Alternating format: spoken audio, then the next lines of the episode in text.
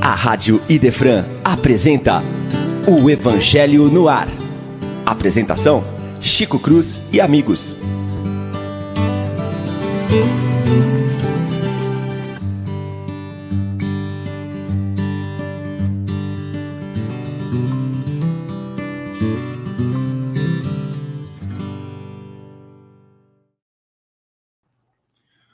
Bom dia para quem nos acompanha pela Rádio Defran, a mais amada, por mais um sábado de Evangelho no Ar. Estamos aqui falando diretamente de Franca, onde faz 16 graus nesse momento e amanheceu um dia gelado, com muita neblina, como todo francano que sou, né? Adoro essa neblina, esse tempo frio, mas não são todos, não é unanimidade, né? A gente sabe que o friozinho, a neblina para alguns é obstáculo, para outras pessoas é problema. A gente vai falar sobre isso também, né? A gente vai falar sobre a interpretação de como lidar com isso.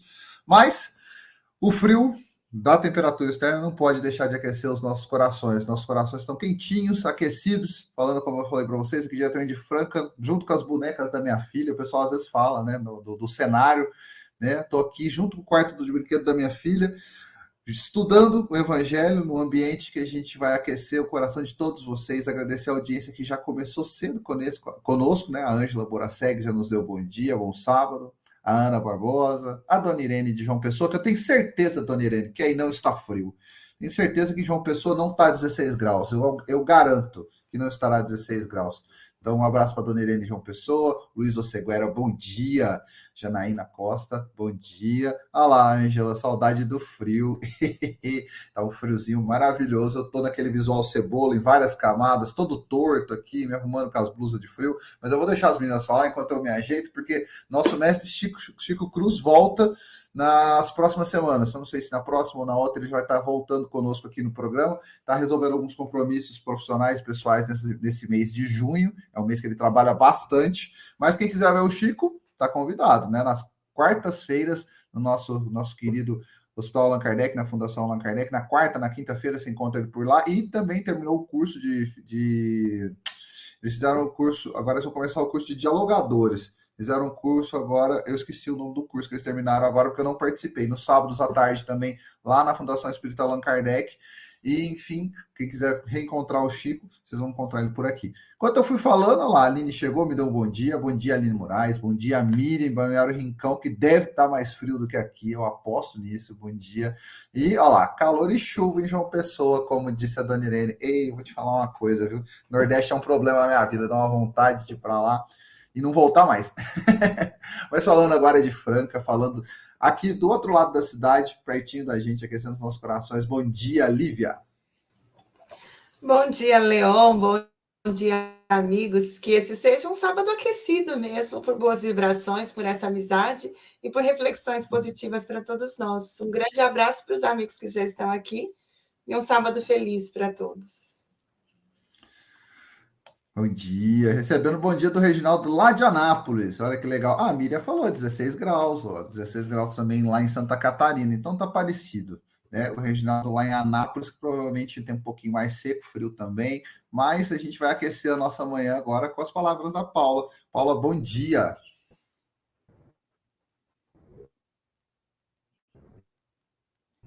A Paulinha tá chegando. Bom dia, amigos. É uma alegria estar aqui novamente. É, estudos, né?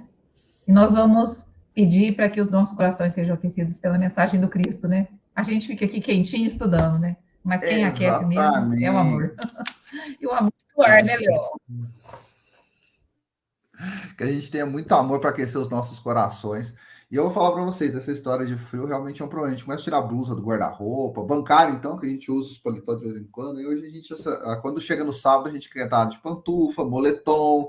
Então, eu tenho certeza que onde você quer que esteja, onde você esteja, como quer que você esteja, você vai gostar do nosso, do nosso estudo de hoje. É um estudo muito especial porque a gente vai falar dos trabalhadores da última hora. Já estamos no capítulo 20 do Evangelho. É impressionante como a gente, como avançou, né? Como avançaram os nossos estudos ao longo desses quase quatro anos de programa de Evangelho no Ar. E o, o estudo começa justamente com a parábola do Cristo, a parábola que está lá em São Mateus, no versículo 20 até o 16, do, no capítulo 20, do item 20 ao, do item 1 ao 16 né? E a gente vai falar sobre os trabalhadores da última hora. Acompanhe comigo, vou ler a parábola e vou trazer a sequência dos nossos estudos aqui. O reino dos céus é semelhante ao pai de família que saiu de madrugada a fim de assalariar trabalhadores para sua vinha. Tendo convencionado com os trabalhadores que pagariam um denário a cada um por dia, mandou-os para a vinha. Saiu de novo na terceira hora do dia e, vendo outros que se conservavam na praça sem fazer coisa alguma, disse-lhes: E também, vós outros, para minha vinha, e vos pagarei o que for razoável. Eles foram. Saiu novamente na sexta hora e na nona hora e fez o mesmo. E saindo na, uh, mais uma vez na décima primeira hora, encontrou ainda os que estavam desocupados, aos quais, aos quais disse: Por que permaneceis o dia inteiro sem trabalhar? E eles disseram que ninguém os assalariou. E ele então lhes disse: Ide também para minha vinha. Ao cair da tarde, disse o dono da vinha àqueles que cuidavam de seus negócios: Chame os trabalhadores, vou pagar-lhes, começando dos últimos, indo até os primeiros.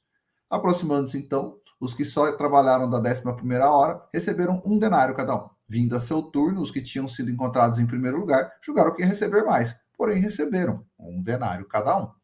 Receberam, mas queixaram seu pai de família, dizendo: Esses últimos trabalharam apenas uma hora, e lhes dá tanto quanto nós que suportamos o peso do dia e do calor. Mas respondendo, o dono da vinha lhes disse: Meu amigo, não te causa dano algum. Não te convencionasse comigo um denário pelo seu dia? Toma o que te pertence e vai-te. Aprace de mim a dar-te tanto quanto este último deu a ti, quanto a ti. Não é, não me é tão lícito fazer o que quero. Tens mau olho, porque sou os bons, sou, sou bom. Assim, os últimos serão os primeiros, os primeiros serão os últimos, porque muitos são chamados e poucos os escolhidos. Sendo dando uma, uma revisadinha aqui, porque eu estou com o Evangelho na Kardec Pede, o trabalho do Cosme Massa, é por ele que eu sigo aqui. A tradução está um pouquinho diferente da tradução do Guilherme Ribeiro, que eu, eu acompanho no meu Evangelho impresso. Ele fala aqui, nesse pedaço que é importante deixar gravado, quando a resposta, ele diz o seguinte: Eu não te causei dano nenhum, você combinou comigo um denário por dia. Pega o que te pertence, vai porque de mim, né, o que me apraz é te dar aquilo que eu prometi. Me apraz te dar tanto a você quanto ao último que eu te prometi. Não é me lícito fazer o que eu quero? E aí ele fala: se tem mau olho, porque diz que eu sou bom. É uma, uma leitura que nos provoca, porque a gente está vivendo a era da meritocracia, onde todo mundo fala ah, quem merece mais, os trabalhadores, quem trabalha mais merece mais, quem tem que. Uh, o merecimento está associado ao trabalho, mas será que o que está combinado realmente não é tão relevante? Do que aquilo que é, do que o trabalho, do que o esforço? Será que a qualidade do trabalho também não pode justificar, não pode explicar muita coisa? Eu vou, a gente vai entrar nos comentários da doutrina, Kardec vai fazer o comentário no próximo item já do evangelho, do, do evangelho vou passar para a Lívia, e antes de passar para ela, vou trazer um comentário para minha área, que é a área que eu gosto, que eu estudo, que eu pesquiso. Ah, essa semana a gente teve no, na segunda-feira a, a, finalização do campeonato internacional, o maior campeonato de basquete do mundo, que é a NBA, e ganhou um jogador que é sérvio. Né, foi considerado o primeiro principal jogador, Nikola Jokic foi o principal jogador da cidade de Denver, no estado do Colorado, nos Estados Unidos, e ele teve ali todos os melhores indicadores no esporte, no que ele fez né, no, no, no, basquete. Mais cestas, mais assistências, enfim. Ele era ele foi considerado por todos os indicadores o melhor. E hora, quando acabou o evento, perguntaram para ele se ele ia para a festa do time. Ele falou: "Não, eu vou para casa". Aí o repórter falou assim: "Você vai para casa?" "Eu vou. Trabalho é importante, eu me dedico, eu faço, eu amo o que eu faço, mas tem coisas mais importantes para mim". No dia seguinte, a imprensa foi perguntar por que, que esse cara, um trabalhador incansável, jogou quase sei lá, são 100 jogos numa temporada. Por que, que ele não queria comemorar, celebrar e falar, porque tem coisas que são mais importantes para mim? E ele nasceu na Iugoslávia, na época da guerra. Então, quando ele tinha ali seus 11 anos, aproximadamente 11 anos, para ele, ele viveu o terror da guerra. Ele viveu a invasão dos territórios, então estar com a família dele era o mais importante. A família se desmontou para fugir da guerra, depois eles se juntavam. Então o trabalho para ele era uma coisa muito importante. Ele ganhava dinheiro, ele sustentava a família, mas ele falou assim: Mas para mim, o importante é, depois de todo o trabalho, todo o trabalho feito, poder voltar para casa. E isso foi, de certa forma, chocante para as pessoas que esperavam de um jogador que ele fosse receber da entrevistas, falar com as pessoas, que ele ia celebrar aquele momento e falar assim: não, eu cumpri meu trabalho, mas agora eu preciso para a missão mais importante, que é cuidar da minha família. Olha que bacana. Então, Vamos falar de trabalho, nós vamos falar de mérito, mas nós vamos falar de muitas outras coisas, numa análise muito mais profunda dos trabalhadores da última hora. Então, dona Sônia, seu Augusto, dona Ângela, aqueçam seus corações. Eu vou ouvir agora as palavras da Lívia no nosso Evangelho no Ar. Lívia, por favor. Leon, essa mensagem é tão profunda que ela vai falar de mérito, vai falar do amor divino, da oportunidade que a gente recebe todo dia, do convite que chega para nós sermos colaboradores nesse processo de crescimento espiritual. E a fala do Cristo é muito preciosa porque ele usa símbolos que seriam acessíveis para o público que o ouvia e trazê-los para o nosso presente aproxima de nós o conhecimento e a lição, a profundidade da lição. Então, quando Jesus diz né, que, que o reino dos céus é semelhante àquele senhor que sai para convidar os trabalhadores para a sua vinha, nós podemos entender a preciosidade da, do registro do Cristo falando da bondade de Deus, que diariamente sai no campo de trabalho dando oportunidade para os seus filhos cooperarem no seu campo de serviço. A vinha aqui é o mundo todo, que serve para nós como campo de serviço. Evidentemente, cada trabalhador será convidado no terreno em que se encontra, no lugar em que está, em que foi chamado a desenvolver suas tarefas. Mas todo o coração sensível se torna um colaborador que pode oferecer o seu melhor, e é justo que esse colaborador receba pelo trabalho que tenha desenvolvido. Então, na leitura que o Cristo faz nessa parábola, dessa bondade divina, convidando a cada um de nós diariamente ao longo da nossa história como humanidade, ele vai dizer que teve um instante na primeira hora que o Senhor sai procurando trabalhadores e combina com eles, que pelo trabalho realizado, eles teriam direito ao que era justo, a compensação do seu esforço, teria direito a, a um denário, como você leu, que seria aqui o símbolo do, do registro da compensação pelo esforço feito. Mas esse Senhor que convida os primeiros, depois encontra outros tantos ociosos ainda e dá a eles a chance de ser participantes, colaboradores no seu trabalho. Fala, mas por que estão aí? Ah, porque não fomos convidados ainda, não fomos assalariados. Então vem trabalhar na minha vinha. E combina com eles que eles também teriam direito à compensação pelo esforço realizado. Então, é um Senhor justo, ele age com equanimidade. Ele vai dar a cada um consoante o que ele combinou. É justo que o trabalhador que tenha se empenhado receba pelo esforço feito. E assim ele vai chamando sucessivamente. E quando chega o termo da jornada, ou seja, a conclusão da tarefa, ele vai pedir aos seus funcionários que paguem o que era justo e o que era combinado. Então, ele paga os primeiros trabalhadores, vai pagar os segundos e paga os últimos. Mas quando os últimos recebem na mesma proporção dos primeiros, alguns meio que se revoltam, vamos dizer, mas o senhor combinou que nós receberíamos, eles vieram por últimos, estão recebendo, e nós que viemos primeiro vamos receber diferente, mas o Senhor era justo. O que, que ele tinha combinado? Que eles receberiam um denário. Então ele cumpre exatamente o combinado. Porque aqui ele vai pagar na qualidade do serviço, não era tão tanto o tempo de de esforço feito que era o diferencial, era a qualidade do serviço. Então aqui ele Jesus está mostrando para nós esse amor divino do qual ele era representante. Ele é um porta-voz da vontade de Deus, da bondade divina, das lições divinas. Ele traz isso para nós, era o emissário, e que também vinha cumprir essa tarefa que o Pai cumpria de nos convidar. Então, historicamente, na humanidade, quantos trabalhadores vieram impulsionar o nosso progresso no campo religioso, espiritual, no campo filosófico, no campo moral. Ao longo da história, em diversos cenários dessa grande vinha que é a Terra, inúmeros foram os corações que trouxeram cooperação para o progresso da humanidade. Mas eles fizeram no tempo em que eles estavam aqui. Depois, outros colaboradores continuaram vindo trazer essa contribuição e nessa grande escola da vida, às vezes num grau menor ou mais localizado, nós somos também convidados a ser cooperadores na vinha do Senhor. Então, essa lição, Leon, ela é muito linda, porque ela fala, mas como Deus é bom, né? Mas vai caber a cada um aceitar e, uma vez tendo aceito o convite, procurar fazer não de qualquer maneira, mas talvez tentando chegar num padrão ideal ou de excelência ou pelo menos oferecendo bom trabalho, que já vai ser um ganho. É, Meu. Existe uma, existe uma frase, Lívia, que a gente ouviu muito no grupo, no grupo Arte Vida, que tudo que vale a pena ser feito, vale a pena ser bem feito. Né? Se a gente vai trabalhar por uma hora, por nove horas, por doze horas, se a gente vai poder fazer a entrega, se a gente consegue se envolver e pertencer, a gente tem que fazer da, da melhor forma possível. Acho que o Cristo trouxe nessa, nesse momento esse convite para a gente. a gente tem que estar pronto. O trabalhador, quando está pronto, a obra aparece.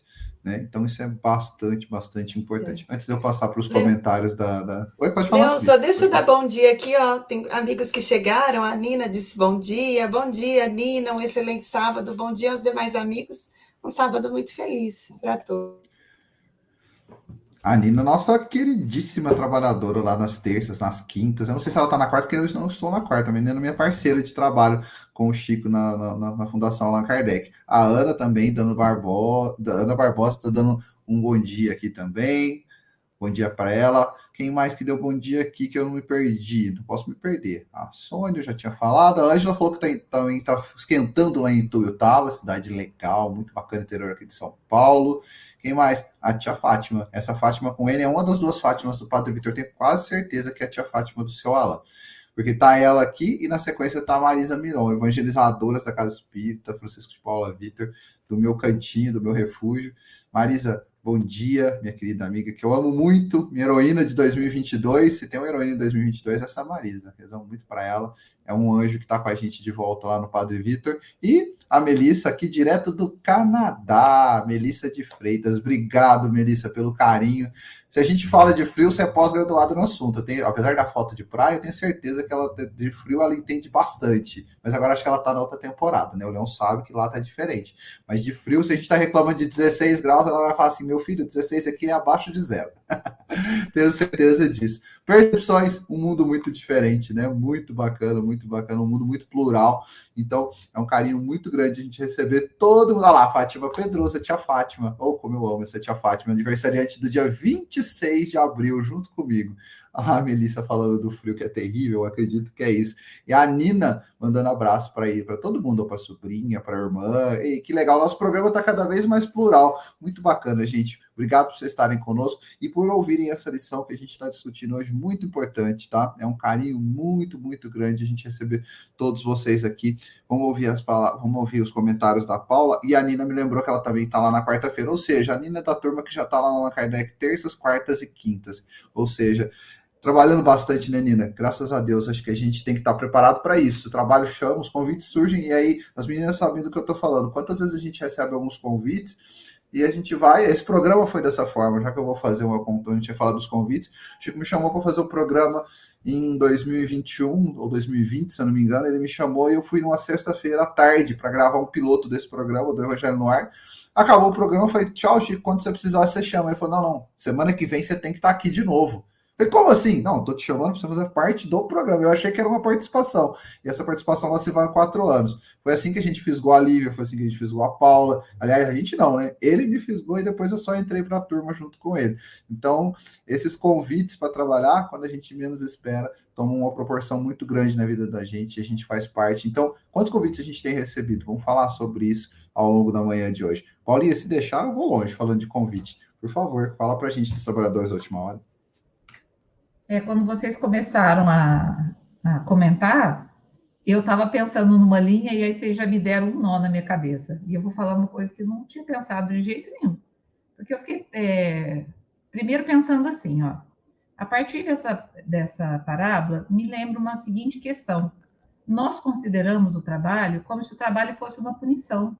Porque existe toda né, é, uma cultura em torno disso, na a própria Bíblia, quando as pessoas é, leem a Bíblia, e nós somos herdeiros de uma cultura de muitos anos, fala né, que o, o, a punição por ter desobedecido Deus foi você vai ganhar é, o seu salário, né, o seu pão com o suor do seu rosto. Esse vai ser o seu castigo. E também, né, vocês eram imortais, agora vocês vão morrer, porque me desobedeceram. Então é um Deus punitivo nessa visão, e o trabalho acabou sempre sendo ligado a, a uma coisa muito ruim, né? Tanto que o trabalho vem de uma palavra que chama tripalium, que era um instrumento de tortura, que era um instrumento em X, que a pessoa ficava lá, era o tripalium, né? Então, é, nessa parábola, ela, ela aparece para mim essa questão, porque a pessoa que foi chamada primeiro, ela não ficou feliz de estar trabalhando, de estar se desenvolvendo, porque o trabalho foi o grande instrumento de aperfeiçoamento da nossa convivência. Pensa que se a gente não tivesse que se unir para trabalhar lá na época das cavernas, a gente não seria obrigado a, a se adaptar a outra pessoa, a desenvolver o respeito pela outra pessoa, a receber o amor de outra pessoa. Então, o trabalho é uma grande fonte de alegria. Quem trabalha fora, por exemplo, sabe que um dia que você não tem nada para fazer, eu e o Leon, que tá, trabalhamos em banco, né? É, uma vez eu tive a oportunidade de ir para uma agência, que era uma agência que só atendia advogados e tudo. Tem dia que não entrava ninguém, era, aquilo era o próprio tédio. Mas quando você está trabalhando, é gostoso, a gente se relaciona, o tempo passa. Mas aqui, os trabalhadores que chegaram primeiro, eles estavam olhando para a situação dele com muita injustiça e não com muita alegria. E aqueles que ficaram ali esperando ser chamados por último, eles ficaram ali, às vezes, entediados, né? Nossa, eu queria tanto estar trabalhando, eu queria tanto ser digno do meu, do meu dinheiro, do meu dia, né? E aí, o que que o, o Senhor, o grande Senhor faz, que é Deus, né? Ele faz o que a Lívia trouxe é, maravilhosamente. A Lívia trouxe uma palavra, e o Leon, que eu acho que tem tudo a ver com o nosso estudo. Ele trouxe equanimidade e não igualdade. Qual é a diferença dessas duas palavras, gente? Quando a gente é igual, a gente dá a mesma coisa para todo mundo. E quando a gente consegue ter uma justiça que é baseada na misericórdia, então a gente não, não, a gente não trabalha a igualdade. A gente tenta ser equânime. Vou dar um exemplo para vocês que vai ficar muito claro. Por exemplo, a gente tem cestas básicas para doar. Aí eu falo, é uma cesta para cada família. Só que tem uma família que é a mãe, o pai e um bebê. Na outra família, são 12 filhos. É realmente uma igualdade darmos uma cesta para cada família. Mas a gente, a, a, quem é equânime, ele procura dar o que a pessoa precisa. E não o que eu acho que é justo. Porque a justiça pura, gente, ela nos ingessa, ela nos deixa rígido, porque falta o amor. De olhar que aquela família com 12 filhos, gente, o que, que faz uma cesta para uma família de 12 filhos? Então, o senhor Davi aqui, ele foi muito sábio em não dar igual só porque ele tem uma medida, uma régua para todo mundo. E é, é, o que a gente fala, né? Na nossa vida, a gente tem muitas responsabilidades. E a gente tem atenuantes e agravantes por causa disso, porque Deus conhece a nossa história. Por isso que a nossa história é de cada um. Ah, mas um fez a mesma coisa que o outro. Não é a mesma coisa, porque aquele que conhece mais tem mais responsabilidade do que aquele que não conhece tanto o bem quanto o mal, eles são diferentes na perspectiva da própria história. Então, essa história é a história de, daquele Deus que olha e fala: o que, que você está precisando? Essa pessoa que é muito mais sofrida, ela pode ter trabalhado mais, mas ela precisa de alguma coisa. E aí é o outro lado da história. Eu questiono, mas eu trabalhei tanto? Que injustiça que é comigo? E essa frase, gente, ela, ela fez uma diferença na minha vida. Acaso o vosso olho é mau porque eu sou bom? Quer dizer, eu não estou satisfeita porque eu estou trabalhando. Nossa, que bom que eu estou aqui trabalhando. Que alegria que eu estou trabalhando. Não, não, eu não quero que ele receba porque eu trabalhei mais do que ele. Então, essa parábola, como a Lívia falou, ela tem tantas é, nuances e tantas possibilidades de análise que às vezes, às vezes nem cabe aqui a gente poder olhar para isso tudo, né? E aí o Leão veio falar da meritocracia, que ela é um complemento da gente pensar é, em, em, pensamentos e comportamentos que são equânimes e que não são, que levam em conta a igualdade, mas que quando coloca o amor, gente, é dar o que a pessoa precisa. Quando a gente pensa em meritocracia, né? Por que, que alguns são chamados e outros não são chamados? Por que, que alguns têm mais? É, aparece mais coisa para eles, eles têm mais oportunidade. Uma vez eu assisti um vídeo no YouTube, ele foi um vídeo assim, ele me tocou tanto que eu até levei para a minha sala da psicologia para a gente fazer lá. Ele falava assim: é, tem gente que acha assim, nossa, mas eu trabalho muito mais, eu sei muito mais coisa. Mas aí, realmente é tudo mérito seu mesmo? Nesse vídeo ele falava assim, ó, tinha um professor que falava assim, ó, eu vou dar uma nota de 100 dólares para quem ganhar essa corrida. Mas vocês vão, vão, cada vez que eu fizer uma afirmativa e vocês corresponderem a essa afirmativa, vocês vão dar um passo. Aí ele pergunta assim, ó, quem aqui é, só estudou em escola particular? Quer dizer, é uma condição melhor para chegar lá. Aí umas pessoas deram um passo, as outras não. Quem aqui nunca presenciou uma violência entre o pai e a mãe? Umas deram um passo, menos pessoas deram um passo. Quem aqui nunca precisou pensar na conta de amanhã? Como que vai pagar as contas de amanhã? Menos pessoas deram os passos e outras, gente, foram ficando para trás. Chegou no final dos questionamentos dele que ele foi fazendo, tinha pessoas que estavam lá na frente e outras que estavam lá no começo da fila, que sempre se preocuparam com o dia de amanhã, que sempre presenciaram a violência doméstica, que nunca estudaram numa escola pública, que nunca puderam fazer um curso particular. Aí o professor fala assim: gente, olha para a meritocracia. Alguma dessas coisas é mérito de vocês?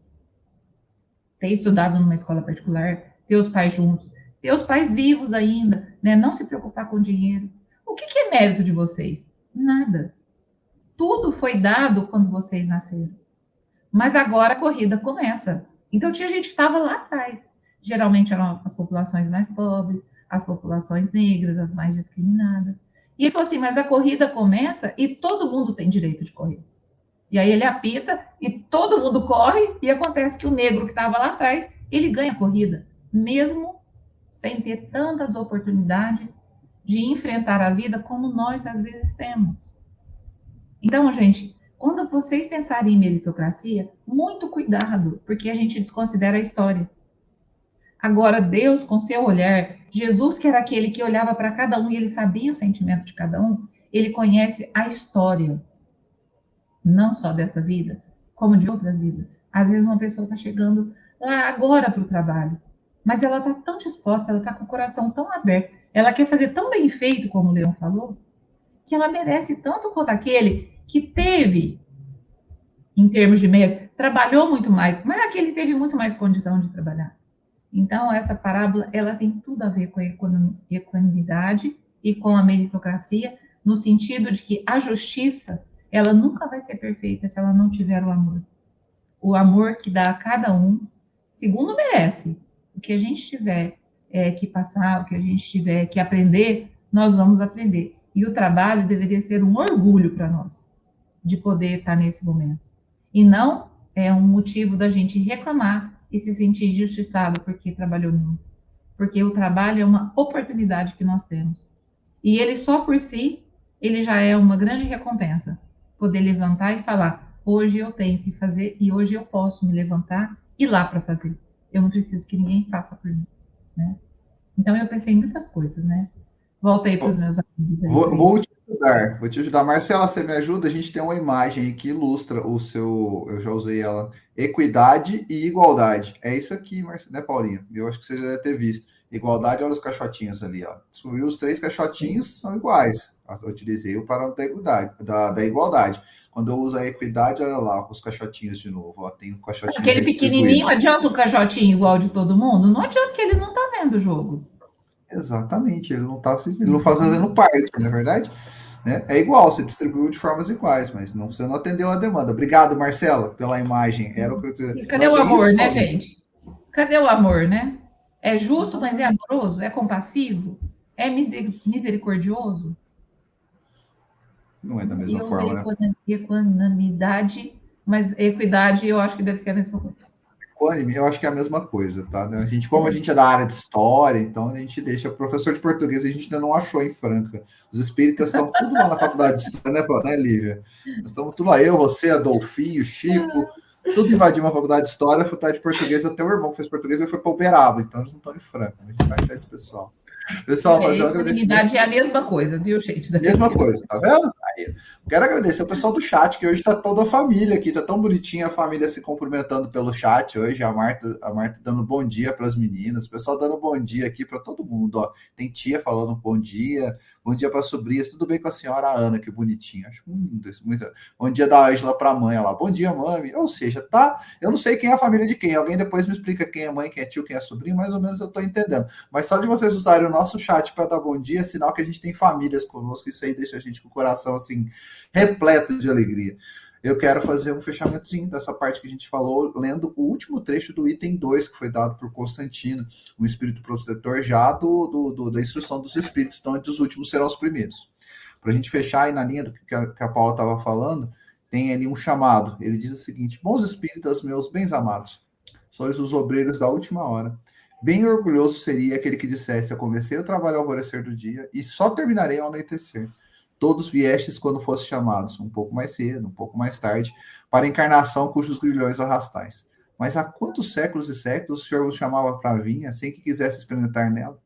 Eis no momento de embolsar o salário, empregai bem a hora que vos resta, e não esqueçais nunca que a vossa existência, por mais longa que vos pareça, não é mais do que um instante fugitivo na imensidade dos tempos que vos formam até a eternidade. É, Constantino dá um, um, um chamamento para nós, os espíritos, aqui muito lindo, né? Ou seja, a gente teve tanto tempo para ingressar, e agora que a gente ingressou, é a hora da gente começar a fazer. A gente não pode ficar olhando para trás em perspectiva, é olhar para frente em perspectiva, para onde a gente quer chegar, o que a gente quer fazer e o que não nos falta na doutrina espírita, e eu preciso deixar isso muito claro, são exemplos. Um dos momentos mais maravilhosos que tem no nosso lar é a homenagem que Veneranda recebe quando ela completa Quantos, quantas bônus horas? Quantas horas de trabalho? Um milhão de horas de trabalho? Acho que é isso, né? Eu não me lembro agora. Eu lembro que é um número absolutamente expressivo, mas eu lembro que ela vai ser homenageada, porque ela trabalhava não sei quantas horas ininterruptas no trabalho do bem. É, aquela leitura, aquele momento que eu li o livro, quando a gente assiste o filme, a gente não tem essa oportunidade, né? Eu fui reler o livro, eu li muita coisa na mocidade que eu resolvi ler agora, que eu estava, depois de muito tempo, reler. Quando a gente lê na mocidade, a gente lê não se impressiona tanto.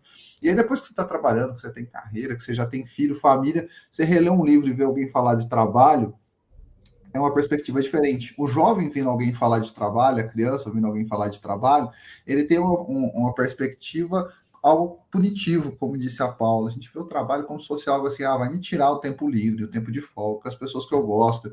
O Luiz Marins, que era um, um, um palestrante, que ele falava muito no começo do, do, do, dos anos 2000, ele usava uma, ele tinha palestra motivacional, ele tinha vários, uh, várias atuações com os administradores, mas ele dava uma cutucada e falava assim: você já parou para pensar que os cinco melhores dias da semana, as oito melhores horas do dia, você vai passar no trabalho? E se você imaginar que isso aí for ruim, você vai jogar para onde essa, essa condição? Ele fala assim: final de semana chove a semana inteira, segunda-feira você sai para trabalhar, o sol tá raiando, e aí você fica louco, frustrado, decepcionado. Será que é esse veneno que a gente quer colocar para dentro do coração da gente? E não é, né? O que a gente quer é um trabalho que nos que faça a gente se sentir bem, feliz, independente do momento onde a gente chega a esse trabalho, qual o nosso momento da nossa vida, né? Isso é importante, qual o momento da vida da gente que o trabalho chega para a gente, que a gente possa fazer a entrega, que a gente possa se sentir feliz, que a gente possa, assim como Veneranda, que é o exemplo que eu citei aqui, que está lá em nosso lar, ela acho que ela quase não queria. A percepção que eu tenho é que ela não, aquele tempo da homenagem para ela é como se ela pudesse. Ela, ela sabe da importância do exemplo. Eu falo muito isso na Casa Espírita, no Padre Vitor, que é importante a gente dar testemunhos, mas é importante a gente trabalhar para ter testemunho para dar. Né? Testemunho, a doutrina espírita é uma doutrina difícil para dar testemunho. Paulinho, talvez, eh, e a Lívia vão me entender nisso. A gente tem grandes exemplos de pessoas, de frequentadores da nossa casa, que são muito humildes quando você vê aquela pessoinha que está lá sempre te ajudando, chega cedo na casa, um trabalhador do passe, tem histórias de vidas maravilhosas, mas raramente a gente pega essas pessoas para dar testemunho. E graças a Deus, lá no, no nosso trabalho no Padre Vitor, eu tenho chamado as pessoas para trazer os testemunhos de vida dela. Quanto tempo você está com a gente? 20 anos, 15 anos? Qual é a importância disso? As pessoas, quando dão esse testemunho, estão mostrando que o bem precisa ser forte né, tem essa, essa pergunta no livro dos Espíritos: por que, que o mal ainda sobrepõe o bem na Terra? Às vezes por fraqueza dos bons. Precisam ser fortes, precisam ser persistentes e precisam mostrar felicidade em servir, felicidade em trabalhar no bem, né, a vontade, essa, essa percepção que Deus me deu essa oportunidade, eu fui agraciado com isso, então eu quero continuar trabalhando, quero que mais pessoas façam, que a gente tenha mais exemplos, mais referências, e a gente precisa buscá-los.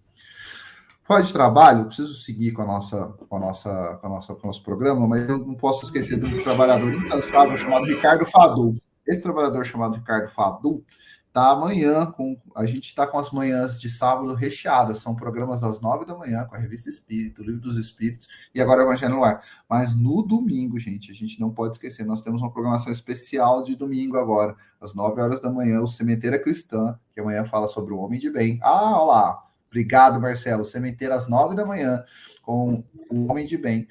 Às 11 a sementeira, se eu não me engano, a Marcela vai, pode me ajudar, mas acho que é a Nara, né, que está apresentando.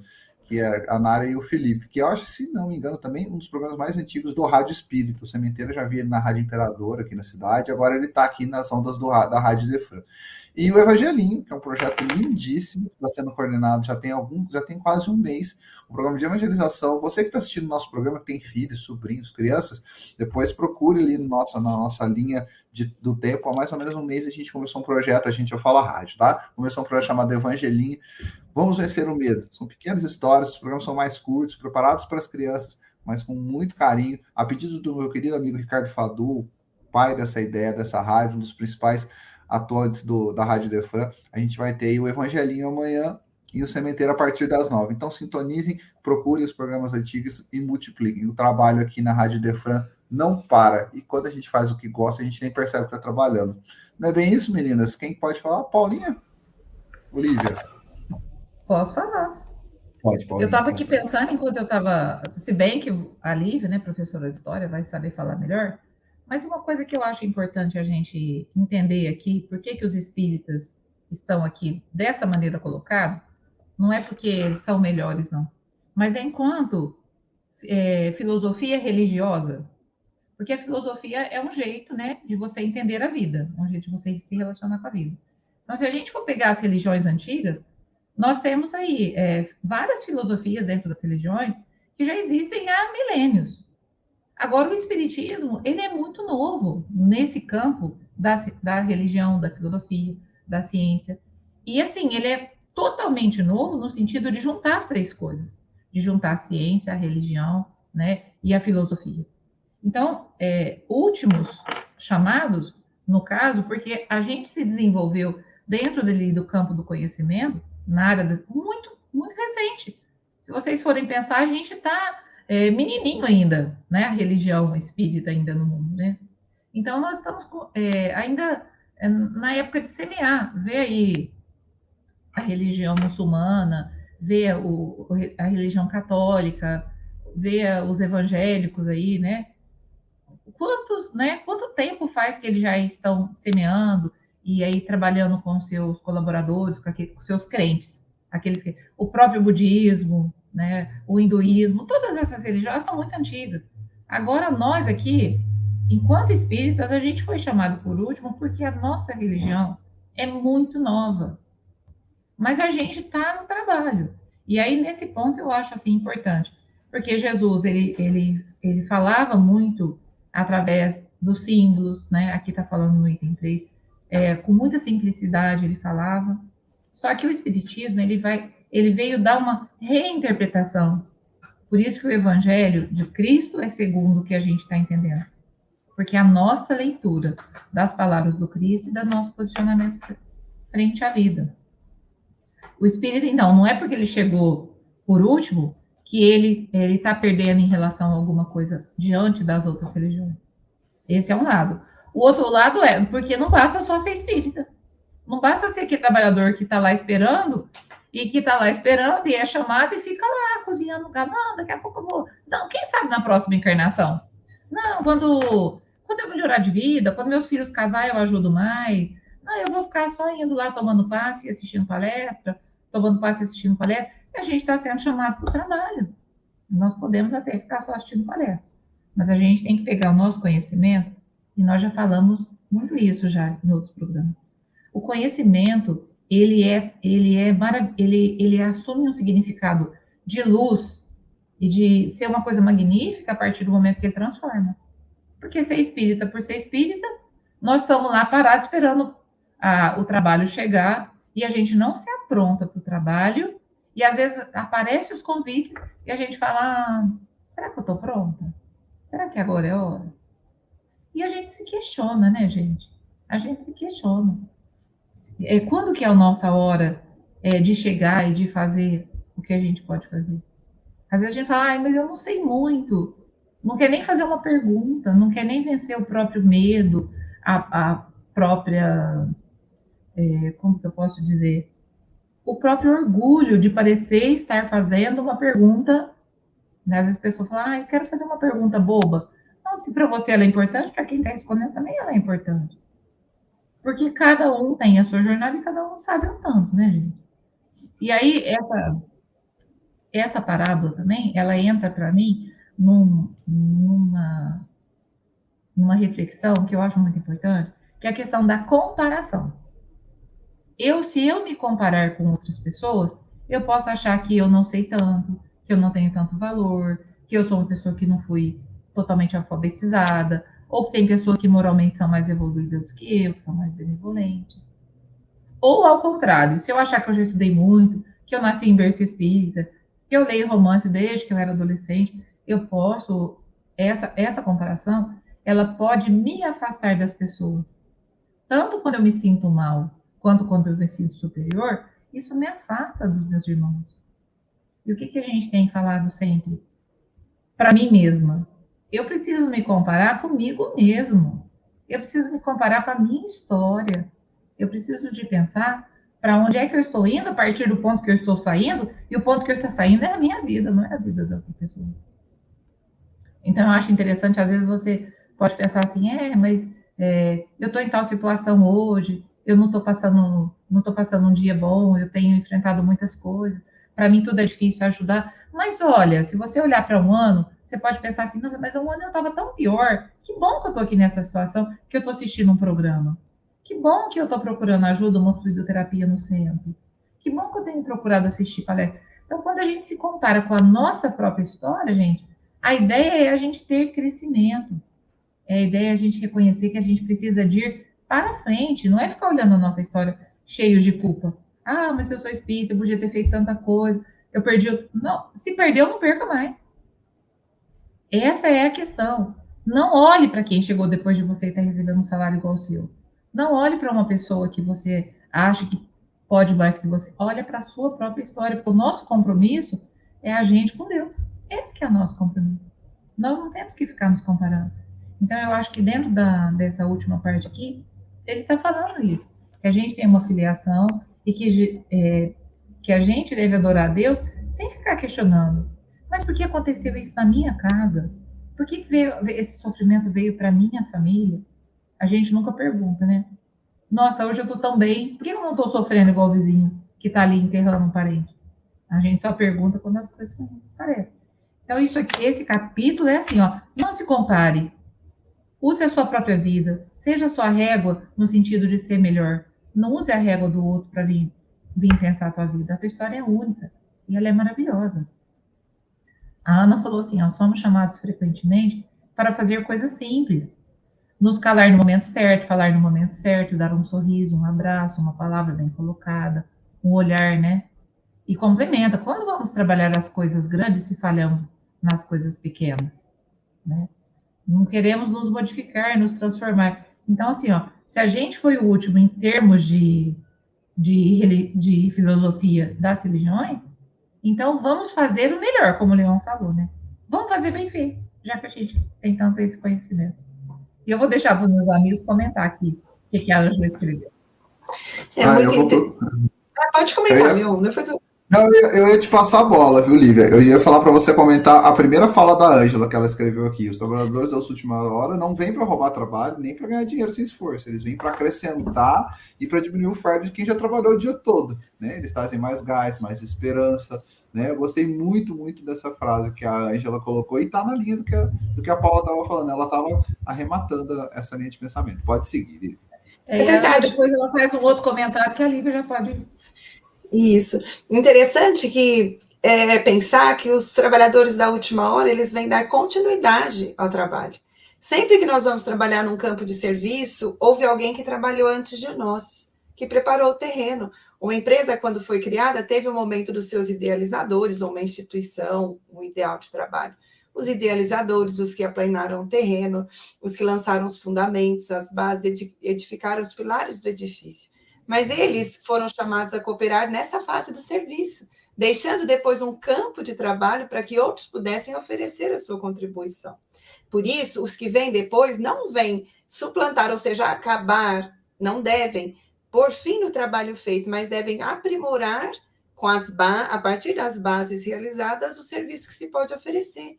Por isso, é uma corrente de fraternidade, é um elo em que um se conecta com o outro. Eu faço a minha parte, como a Paula disse muito bem, e devo fazer compreendendo que eu não posso fazer como os que me antecederam, Nem farei como os que virão depois de mim, mas eu darei a minha uhum. contribuição com a minha maneira de ser, trabalhando para oferecer um trabalho melhor. E por isso, então, quando Jesus fala dos trabalhadores da última hora, a última hora que não deve ser entendida como um ponto final, última hora porque é o fim de tudo, não. É porque ele está usando uma parábola que ele usa o tempo, ele pega como exemplo de tempo o dia de serviço, que naquele dia, estou lembrando a fala que a Paula explicou muito bem agora mesmo, né? O trabalhador da última hora, o que quer dizer isso? Como ele usa a figura do dia, quer dizer, o trabalhador está trabalhando num período que aquele não usa um mês, ele não usa um ano, ele usa o dia de serviço na leitura da cultura do passado que tinha as horas divididas nessa nomenclatura, primeira hora, segunda hora, undécima hora, mas simbolizando, para ficar acessível para quem o ouvia, simbolizando um período em que nós somos chamados a oferecer a nossa contribuição com aquilo que nós temos de melhor. Então, o da última hora era o que foi chamado no final do dia, naquele mais um dia, quando se encerra, o que, que significa? Um outro dia nasce, tem um novo ciclo. Então, os espíritas são aqueles que vieram num outro momento dar continuidade à tarefa dos que os precederam e virão depois secundados por outros que continuarão a tarefa de impulsionar o progresso. É essa escola de fraternidade em que a gente se insere. Então, a fala da Paula me fez lembrar muito na reflexão da reflexão que Emmanuel faz no livro A Caminho da Luz. O livro A Caminho da Luz vai mostrar esse esforço divino através de Jesus como sendo governador do planeta Terra, ao longo da história da humanidade, impulsionando o progresso em todas as frentes. Então, né, não foram só os cristãos chamados a trabalhar, não são só os evangélicos, só os espíritas, são corações em diversos setores do globo, no campo da ciência, da filosofia, da religião, da arte, da cultura, da espiritualidade, se associando para que nós, como humanidade, possamos viver um tempo melhor, com mais valores, mais possibilidades. Então, Emmanuel nos ajuda a compreender isso, para chegar no momento atual, em que nós também somos convidados a trabalhar, quantos corações vieram antes? Na nossa própria seara? Ou na nossa cidade, em outros núcleos, em outros países, em outros pontos do planeta? E o Leon falou uma coisa interessante, que aí eu vou pegar a fala da Paula para conectar com a do Leon, testemunho de vida. Essas vidas que trabalharam, elas se tornam inspiradoras para aqueles que querem trabalhar né? O dar testemunho, ou seja, o permitir que o próprio exemplo às vezes beneficie alguém que esteja vivendo a sua luta, mas não sabe como superar ou acha que não vai ter jeito, ou alguém que quer fazer alguma coisa, mas não sabe por onde começar. E quando nós olhamos as experiências alheias, nós passamos a olhar para a nossa com mais generosidade, compreendendo: eu tenho lutas, mas posso vencer, tenho dificuldades, mas posso superar. Quero fazer, não vou fazer tudo que os outros fazem, mas posso fazer o melhor de mim. E assim nós vamos dando sentido, encontrando o propósito da nossa própria caminhada.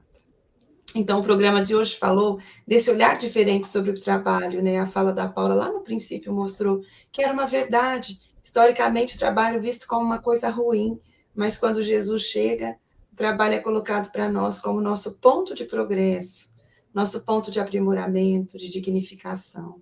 É pelo trabalho que a gente desenvolve as melhores habilidades que a gente tem, nossa capacidade de dialogar, de conviver melhora, porque nós não conseguimos ficar estáticos. As mudanças do próprio trabalho vão sendo impulsos naturais e necessários para a gente sair do ponto em que está, chegando num ponto melhor. Então, como espíritas, agora trazendo para esse ponto do item, nós somos chamados a dar continuidade à tarefa de progresso, nos servindo daquelas bases antigas. Então, quantos espíritas na nossa própria cidade, Franca é uma cidade com muitos exemplos de corações batalhadores nesse cenário, quantos corações trabalharam, edificaram a sua obra, mas não era para que elas tivessem fim quando eles partissem, é para que alguém se associasse e continuasse. Então, somos chamados a fazer da melhor maneira que a gente puder fazer, mas não nos omitindo ou nos apequenando, como a Paula disse, porque o outro talvez saiba mais. Não, dentro do que eu posso, o que eu posso fazer? E fazer com a boa vontade que Constantino falou. Nessa hora de serviço, que é o dia, no símbolo do Cristo, que é a vida, no símbolo da existência, eu preciso estar com o coração aberto, predisposto a aprender, a crescer, a melhorar e a cooperar com os outros que estão comigo Leon. Olivia. Ô, Leon, deixa eu só fazer uma. Deixa eu só fazer um complemento rápido aqui do que a, a Lívia falou. Olha, imagina no começo da fala da Lívia. Se os governos, ao invés de quando entra um, né, em vez deles fazer tudo que o governo anterior fez, ele pegasse, ele, ele assumisse aquilo que ele fez, ele fosse grato pelo governo anterior e falasse, assim, nós vamos assumir daqui e a gente vai melhorar. Mas os governos, eles ficam competindo uns com os outros. Aí, às vezes, desfaz tudo que o fez, começa a fazer uma obra para. O exemplo dos governos e a como os políticos se comportam é um exemplo perfeito que a gente está falando aqui. Se a gente agisse solidariamente, no sentido de uns ajudar, é, de evolução coletiva mesmo, eu vou fazer, não é só por mim, eu vou fazer porque eu tenho um compromisso aqui. E se eu plantar uma roseira, essa roseira vai dar para outras pessoas verem, para que ela possa ornamentar a minha, minha mesa, para que ela possa perfumar o ar. Se a gente pensasse assim, gente, a política ia mudar tanto. Se a gente entendesse que tudo se complementa e tudo é solidário e todos somos responsáveis um com o outro. Então, a, hora que a Lívia falou, eu falei, gente, é, não tem como não lembrar da política, né, Leão? A nós, então, hein, Paula, que vivemos numa empresa pública, federal, tanto que a gente falava assim, poxa, por que, que isso aqui vai voltar? Né? Por que, era assim, não foi assim? Por que, que não aprimora daqui, de lá? Nossa Senhora, isso é, é muito meu dia a dia, o dia a dia que foi da Paula. Né? O programa de governo que chama X, agora passou a chamar Y, aí mudou o governo, voltou para X, aí a gente fica assim, sabe? Coçando a cabeça, mas a gente se esforça para tentar não desmerecer, tentar arrumar, ajeitar, porque isso é muito importante, como disse a Paula, né? A gente é, progredir, pegar o que tem de bom e com isso aqui a gente vai evoluir. Sabe? Isso é, é fundamental. E ainda sobre essa, essas lições sobre a experiência, é, eu lembro de uma, de uma parábolazinha que é praticamente uma, uma, uma piadinha que ele fala assim para o, o jovem aprendiz pergunta para o sábio como errar menos. E o sábio fala assim: você vai errar menos quando você tiver experiência. E ele fala assim: mas como é que eu adquiro experiência? Ele fala: errando. É trabalhando, é fazendo. Né? A, o Chico Cruz, nosso amigo de programa, ele fala que quando o doutor Cleomar entregou a chave para ele, ele tremeu na base. Ele falou assim: Poxa, a chave do centro, né, do Zé Marques Garcia, ali da fundação, do DAI. E aí ele falou assim: é, chegou a tua hora, é hora de trabalhar. Quando o trabalhador está pronto, a oferta chega e ele assumiu esse trabalho. A gente falava, a Nina está aqui na audiência essa semana sobre os bons espíritas na, na reunião de terça-feira. Se a gente esperar, está 100% estudado, de fluidoterapia, de passe, de doutrinação, para poder só aí então começar a trabalhar, a gente nunca vai começar a trabalhar. A gente precisa adquirir experiência e continuar trabalhando, continuar vivenciando, porque esse é o caminho da evolução, esse é o caminho da, melhor, da, da, da melhora receber o conhecimento e aí começar a colocar em prática. É, um, é necessário que a gente exercite essa prática, porque é ela que vai levar a gente a uma situação melhor, a algo melhor. E assim, duas coisas para fechar a minha fala. É importante a gente ter uma relação com quem está chegando, onde a gente está trabalhando, porque em todos os ambientes, dentro do centro, no ambiente de trabalho, porque às vezes a gente recebe pessoas que a gente vai que a gente vai tutorar, que a gente vai mentorar, que a gente vai ensinar. Mas também tem vezes que chegam pessoas, a Paula sabe o que eu estou falando, mais jovens que a gente, com outra experiência de vida, com outra história de vida e vão trabalhar conosco. Então, a forma como a gente acolhe essas pessoas, esses, essas conversas, essas pessoas, o, acolhimento é fundamental, porque a gente consegue multiplicar, a gente consegue ir além, a experiência melhora. Dentro da casa espírita ou dentro do teu trabalho, chega alguém, você fala assim, mas quem que é essa pessoa? Nunca vi há tanto tempo. E ela quer trabalhar, ela mostra disposição, vontade, de repente ela vai conseguir pertencer e fazer parte e vai melhorar todos. Se a gente tiver essa percepção que se a vontade, se o intuito é positivo, a gente tem certeza que isso vai melhorar a todos. E aí, a última história que eu conto no dia de hoje, eu li do Bernardinho, do Bernardo Rezende, que é outro atleta que eu sou muito fã, onde ele falou, ele contou uma história sobre um atleta que trabalhou com ele. É, o Serginho, que era um líbero de vôlei, disputou três Olimpíadas, ganhou a primeira, perdeu, ficou com a medalha de prata segunda, não pode falar que ele perdeu, né? Ele ficou em segundo lugar na segunda e na terceira ele voltou a ser campeão. E quando ele aposenta, ele deixa a camisa dele no meio da quadra e fala assim: faz o que você quiser, você doa, você vende, você, é, não é minha. E aí o Bernardo pegou essa camisa e ele falou assim: olha, essa camisa do, do, do, do, Serginho tem uma explicação muito grande. Ele falou assim: quando ele chegou, ele tinha uma responsabilidade grande de tornar essa camisa maior do que a última pessoa que o vestiu. E isso é, um, isso é interessante, isso acontece até culturalmente. Na Nova Zelândia tem um time lá de rugby que todo jogador jovem que chega até aquele time, quando ele chega para uma camisa, a obrigação dele é deixar aquela camisa, a camisa 10, a camisa 8, a camisa 1, maior do que ele era antes. Então chega com essa incumbência. Pô, se eu cheguei até aqui, que eu possa fazer, honrar essa responsabilidade e fazer ela um pouco melhor, um pouco maior, deixar o meu legado nesse trabalho. Quantas camisas, a Lívia falou disso, dos trabalhos na Cidade de Franca, que a gente vai vestir, o que, que a gente vai deixar o nosso toque nela? Porque a gente vai continuar um trabalho e a gente precisa dar um toque nela, deixar um pouco melhor. Acho que esse é o trabalho dos trabalhadores da última hora. Você pega todo um legado que já existe fala assim, eu vou continuar esse trabalho, eu vou colocar um pouco, eu vou colocar a minha energia, o meu intento aqui, o meu propósito aqui. E aí eu tenho certeza que com essa, com essa intenção, com a boa intenção, com o bom propósito, a gente vai conseguir caminhar pelo caminho da evolução, a gente vai conseguir seguir pelo caminho da evolução de forma lenta, mas importante, mais importante que a velocidade, é o sentido. Gente, passou muito rápido, faltam três minutos para o meio-dia. Eu assim, esse assunto é maravilhoso, eu nem vi passar. muito, muito rápido mesmo. Lívia, Quero suas últimas palavras para a gente poder encerrar o programa de hoje. Leão, eu vou, vou encerrar usando o seu conceito agora. Deixa o seu toque por onde você passar. Diria isso, que nós possamos deixar um pouco de nós naquilo que nós fazemos. Aí nós teremos cumprido a tarefa de aproveitar a chance de serviço na vinha do Senhor. Um excelente sábado e uma semana muito feliz para todo mundo. Muito obrigada aos amigos que aqui estiveram. Paulinha? Quero lembrar uma última história que o Cortella fala. Ele fala assim, o tanto que a mãe dele é caprichosa, que às vezes ele chegava em casa com muita fome, ela fazia um macarrão simples, alho e óleo. Mas que quando ela terminava o macarrão, ela pegava um tomatinho, cereja, ela cortava em quatro e ela colocava para enfeitar o prato. Então ele tem uma lição muito bonita sobre o que é capricho. E eu vou ler para a gente poder viver uma, uma vida com capricho. Ele fala assim, ó, capricho é fazer o seu melhor, nas condições que você tem, enquanto você não tem condições melhores para fazer ainda melhor. Então, que a gente viva uma vida com capricho, das coisas simples até as coisas mais importantes que a gente vive. Uma, uma semana de capricho para todos. Até sábado. Que programa. Que capricho, que bacana, gente. Só agradecer as pessoas que estão aqui na audiência, a Miriam Farias, que acabou de mandar ali a gratidão por mais um programa, a Melissa, Dona Ângela Boraschi, obrigado. Olha que palavra linda, uma aula sobre compromisso. Obrigado, Ângela, que carinho, tá, Ângela? Obrigado, Ângela. Obrigado, Ana, tá? Pelo carinho. A Ana também agradeceu por mais um dia, desejando uma boa semana a todos. E aí nós já temos aí, com essa alegria, essa participação tão grande que a gente teve na manhã de hoje, um programa abençoado, especial, feito com todo carinho, com todo o nosso capricho que a gente possa colocar e com alegria que na semana que vem nós vamos estar juntos mais uma vez. Uma semana abençoada para todos que estão conosco aqui. A Irene, a Aline acabaram de dar uma boa semana para todos, que todos possam ter realmente a semana inspirada por mais uh, essa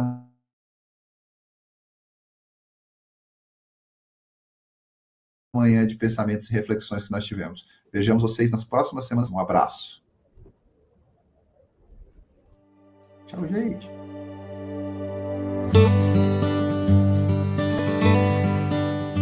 A Rádio Idefran apresentou o Evangelho no Ar.